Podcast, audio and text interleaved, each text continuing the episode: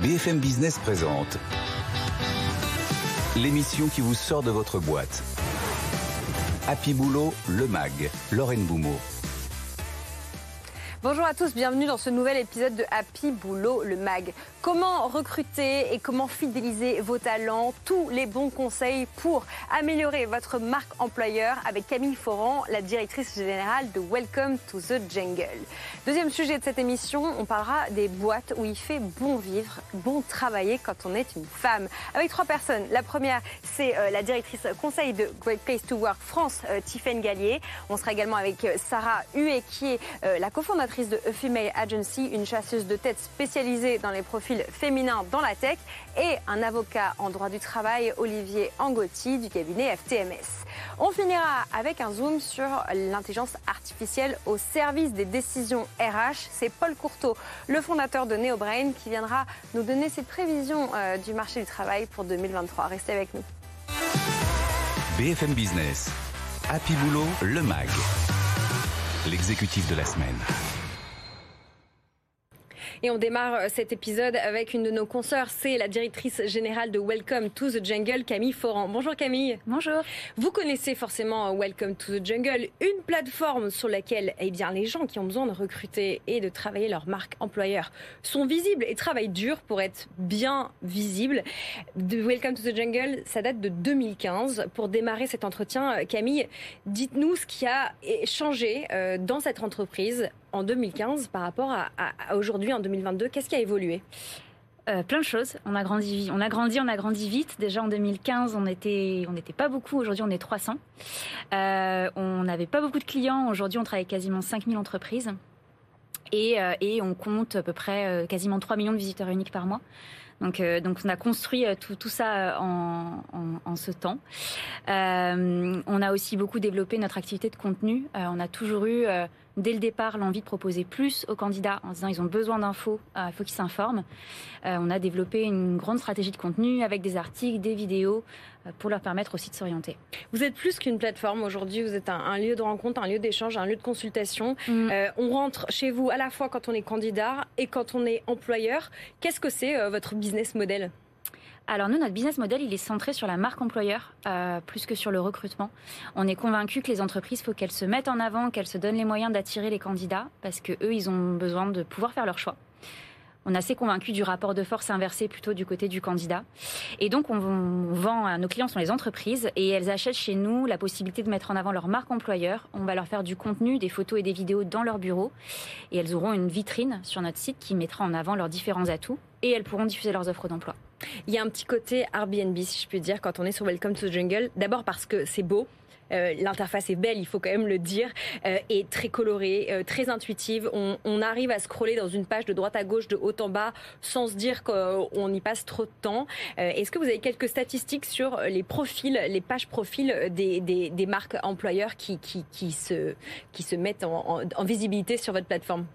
Alors, j'ai pas les statistiques en tant que telles parce qu'on a, a beaucoup de clients et la visibilité, ça dépend des clients. En revanche, c'est des statistiques qu'on donne à nos clients. Donc, nos clients, ils ont une interface où ils vont pouvoir monitorer euh, le nombre de pages vues, de visites, de taux de clics sur, euh, sur leur page, un peu comme euh, Enfin bref, ils voient leur visibilité.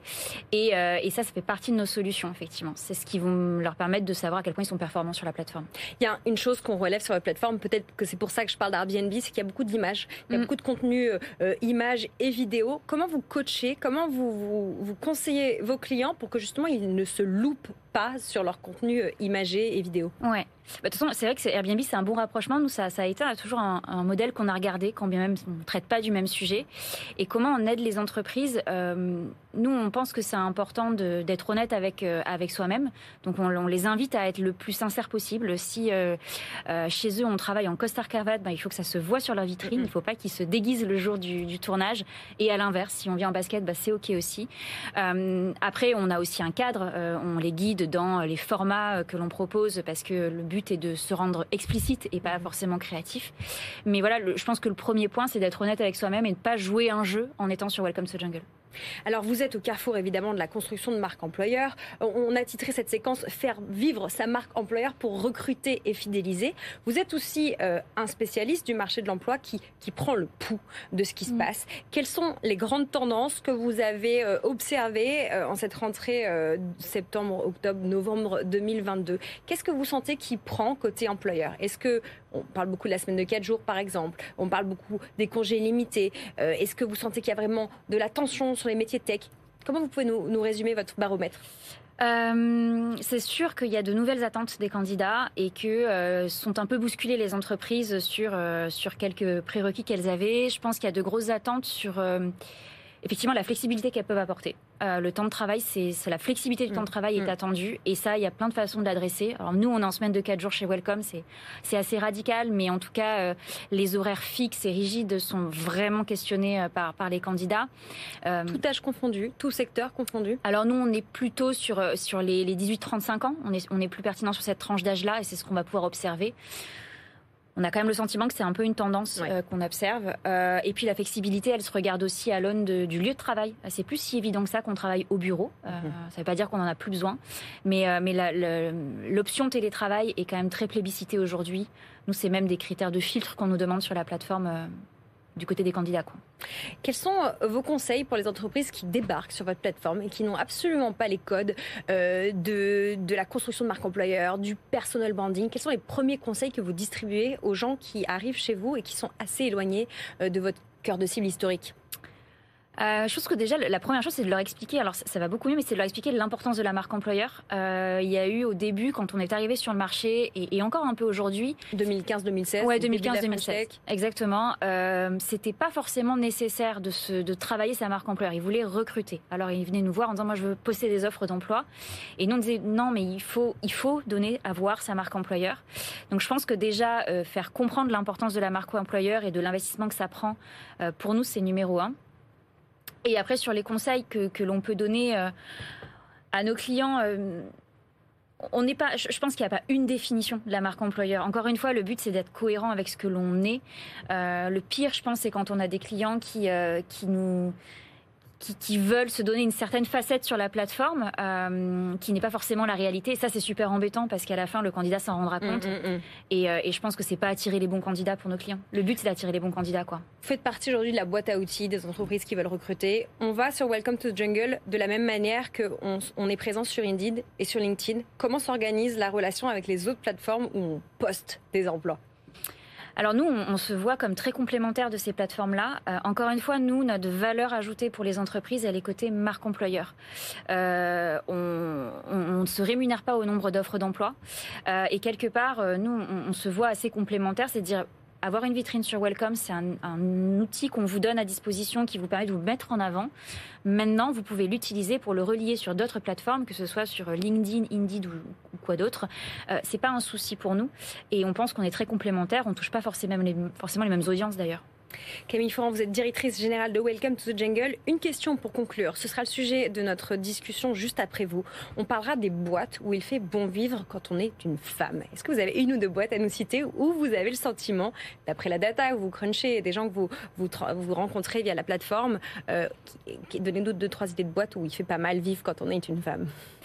Euh, je vais pas faire de l'autopromotion, mais pour nous, c'est un sujet hyper important déjà chez Welcome. On a, plus de 60% de femmes et, la moitié de nos managers, ce sont des femmes. Euh, en tout cas, on essaye de à la fois le faire chez nous et puis de, le prôner euh, sur le chemin. Et sinon, j'avoue je connais pas l'intégralité de nos clients. je suis sûre qu'il y en a plein, mais mais je pourrais pas en citer un comme ça. Ça me vient pas. Voilà, c'est peut-être l'idée d'un de vos prochains contenus, le top 10 des boîtes. C'est ça, je vais les soumettre à mes équipes. Merci beaucoup euh, Camille Fourant d'être venue introduire cette émission, directrice générale de Welcome to the Jungle. BFM Business, Happy Boulot, le MAG. Better Together. L'objet du débat cette semaine, ce sont les entreprises où il fait bon de travailler quand on est une femme. Pour aborder ce sujet, on est avec euh, trois expertes et expertes. Bonjour Tiffaine Gallier. Bonjour. Vous êtes la directrice conseil d'un organisme qui fait foi sur ces sujets d'endroit où il fait bon de travailler, Great Place to Work France. On est avec Sarah Huet. Bonjour Sarah. Bonjour. Vous êtes la cofondatrice de Female Agency, un cabinet de chasseurs de tête spécialisé dans la tech. Et on est avec Olivier Angotti. Bonjour Olivier. Olivier Angotti sera notre épine dorsale juridique. Vous êtes avocat associé au cabinet FTMS. Avec vous, on zoome sur ces endroits où on n'est pas trop mal quand on est une femme en France en 2022. Et pour établir un classement de où il fait bon travailler, euh, Tiffen, vous avez quelques éléments pour nous. Absolument. C'est vrai que chez Gold Place to Work France, notre rôle, c'est de faire des diagnostics et du conseil en qualité de vie au travail. Donc, euh, régulièrement, tous les ans, on sort un palmarès euh, Best Workplaces France sur euh, l'ensemble de la population et on fait une liste euh, qui sort tous les, tous les ans. Au mois d'octobre pour les femmes en particulier. Et donc on va aller regarder un certain nombre d'éléments et on a la chance en octobre dernier d'avoir mis en avant 30 entreprises. Alors on va revenir sur les certains éléments comme vous dites. Donnez-nous peut-être le top 3 des endroits où c'est bien d'être une femme salariée. Alors, c'est pas vraiment un top 3 sur la liste parce que, euh, effectivement, c'est plutôt une liste ordre alphabétique. On essaye d'être, euh, d'éviter euh, les classements et la, la, compétition sur cette liste. Mais pour vous donner les trois premiers en ordre alphabétique, on a Abvi France, Abilon by Veolia et American Express. Voilà, on est à la fois sur des petites entreprises de taille assez réduite jusqu'au grand groupe. Vous avez cité American Express. Alors, il y a quelques enseignements qu'on va quand même tirer de cette liste d'une trentaine de boîtes. Mais d'abord, euh, pourquoi est-ce qu'en 2022, on doit encore se concentrer sur la situation des femmes? Euh, Sarah, qu'est-ce qui explique ce besoin encore d'être coucounée? Alors c'est peut-être pas forcément le, terme coucouné euh, que j'emploierais, mais en tout cas il faut qu'on s'attarde à savoir ce qui ce va pas dans certaines entreprises pour travailler plus avec les, critères qui vont bien. donc je pense que il n'y a pas vraiment des. Enfin, nous, c'est ce qu'on voit. Il y a vraiment une volonté déjà de la part des entreprises euh, de s'améliorer. Euh, nous, euh, on l'a vu dès qu'on a monté l'entreprise et le cabinet de recrutement Female Agency. les fondateurs nous contactent et ils ont vraiment l'envie. On est un des moyens, une des solutions pour recruter plus de femmes, pour bien ce qu'on appelle les onboarder, donc elles sont bien dans l'entreprise. Donc cette volonté-là, elle est partagée. Il n'y a pas besoin de sensibiliser. Les boîtes ont compris que pour attirer, retenir et puis surtout dans les critères de performance, que les femmes soient bien dans leur euh, boulot au quotidien, c'est super important. Donc la volonté est là. Je ne sais pas si elles ont besoin d'être plus coucounées que les hommes, peut-être plus accompagnées, et notamment dans le secteur de la tech, qui est un secteur encore très masculin. On a parlé un petit peu, on va parler avec Tiffany de grands groupes, mais dans la tech, on a encore 80% euh, d'hommes, euh, en tout cas dans, dans, les structures de, de, management et de direction. Donc forcément, on a besoin un petit peu d'aller chercher les critères qui vont les amener à exceller dans ces structures qui sont quand même bien particulières. Olivier, vous êtes avocat en droit social est-ce que, à défaut d'être coucouné les femmes, à défaut de coucouner les femmes, est-ce que les employeurs ont besoin d'être coucounés, accompagnés, encore poussés? Et quelle est la boîte à outils dont dispose une entreprise, PME, grand groupe ou start-up aujourd'hui pour bien accueillir des femmes Lorraine, ça fait 70 ans qu'on en parle. 70 ans à l'échelle européenne.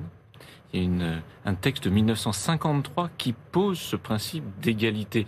D'abord centré sur la rémunération, mais ensuite de façon plus générale sur l'accès à l'emploi, la promotion dans l'emploi, et ainsi de suite. Donc, euh, oui, je, pense que selon euh, que vous êtes un homme ou une femme, selon que vous êtes un dirigeant ou un salarié, selon que vous êtes un inspecteur du travail ou un magistrat, vous n'allez pas avoir vraiment la même approche de ces questions, parce que vous pouvez regarder. Mm. Euh, ça fait deux siècles qu'on a le principe d'égalité sur le fronton de nos mairies. Ça fait 70 ans qu'on a des textes et qu'on le rappelle de proche en proche à chaque législature.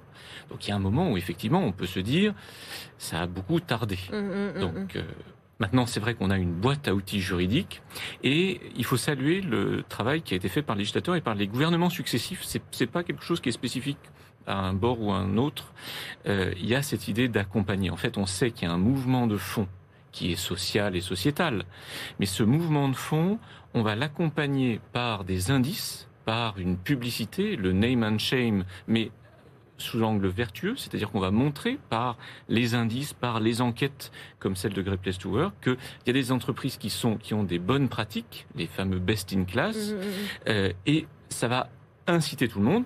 Et puis en plus de cette incitation, eh bien on a un arsenal juridique. Ça, les Français sont très forts. Vous savez, ce gros texte du Code du travail, en fait, c'est quasiment euh, les, trois, les trois quarts qui sont sanctionnés pénalement. Donc, on, a, on attend des inspections du travail, des contrôles renforcés. Donc, on a, on a euh, cocooné, on continue de cocooner, mais on a tout un arsenal juridique qui nous permet d'aller, de continuer à avancer.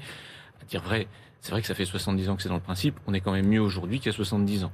Alors, quelle est la perception euh, des femmes sur la qualité de vie au travail? Quelles sont les variables de votre index, euh, Tiffen, enfin de l'index de, de Great Place to Work euh, Qu'est-ce qu'on peut retenir? Hmm.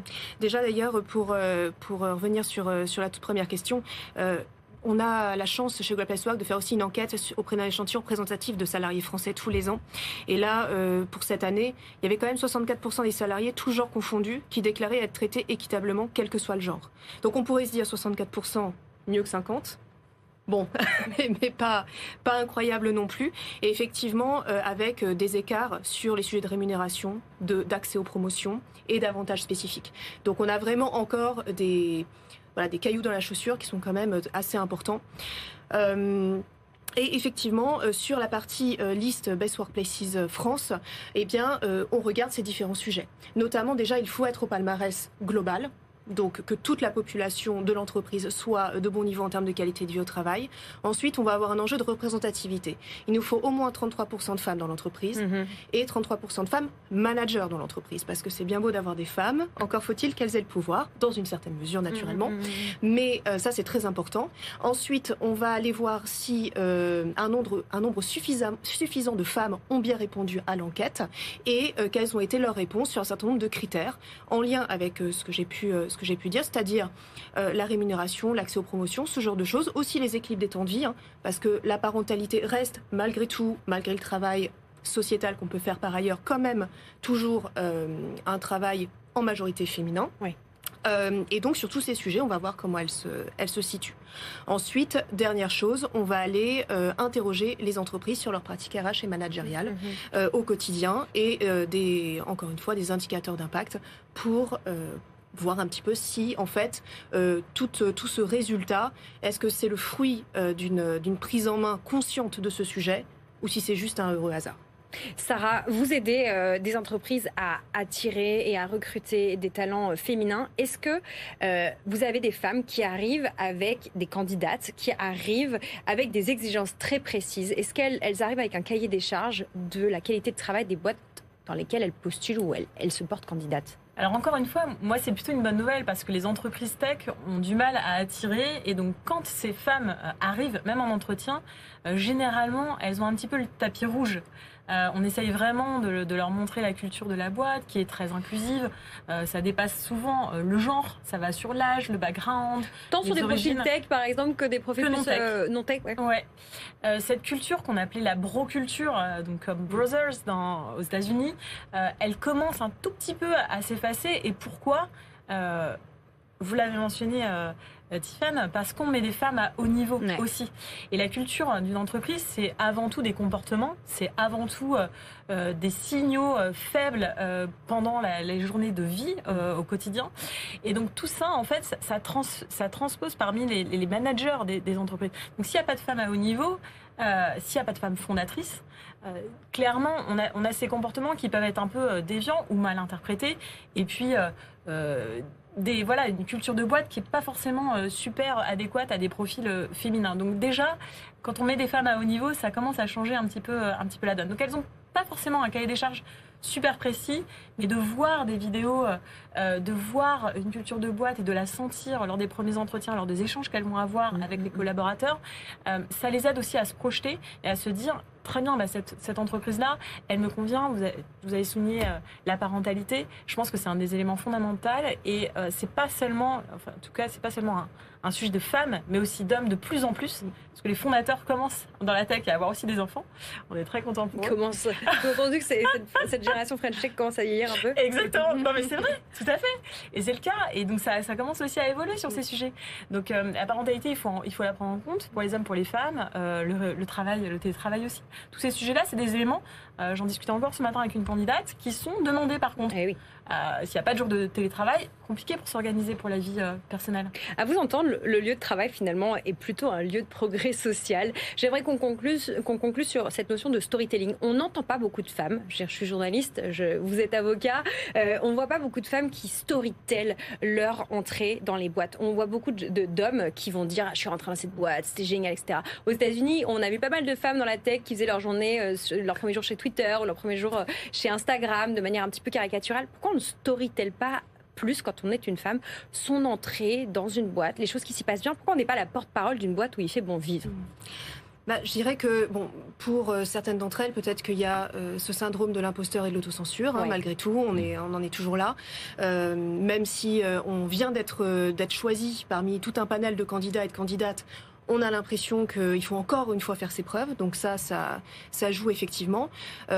ensuite, disons que l'intérêt d'avoir plus de femmes, notamment managers, c'est de pouvoir aussi avoir euh, la possibilité pour chaque femme d'être qui elle est en termes de personnalité. Mm, mm. Il y a des femmes qui aiment prendre la parole, il y a des femmes qui n'aiment pas prendre la parole, comme les hommes.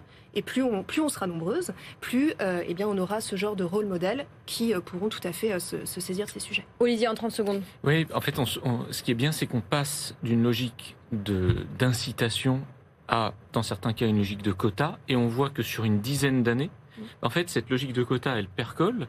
Et on, a une mixité de plus en plus grande qui se passe, à tel point qu'aujourd'hui, nous, on entend euh, qu'il n'y a pas assez de femmes sur certains secteurs, pas assez de femmes pour certains postes, et donc ça va créer un appel d'air.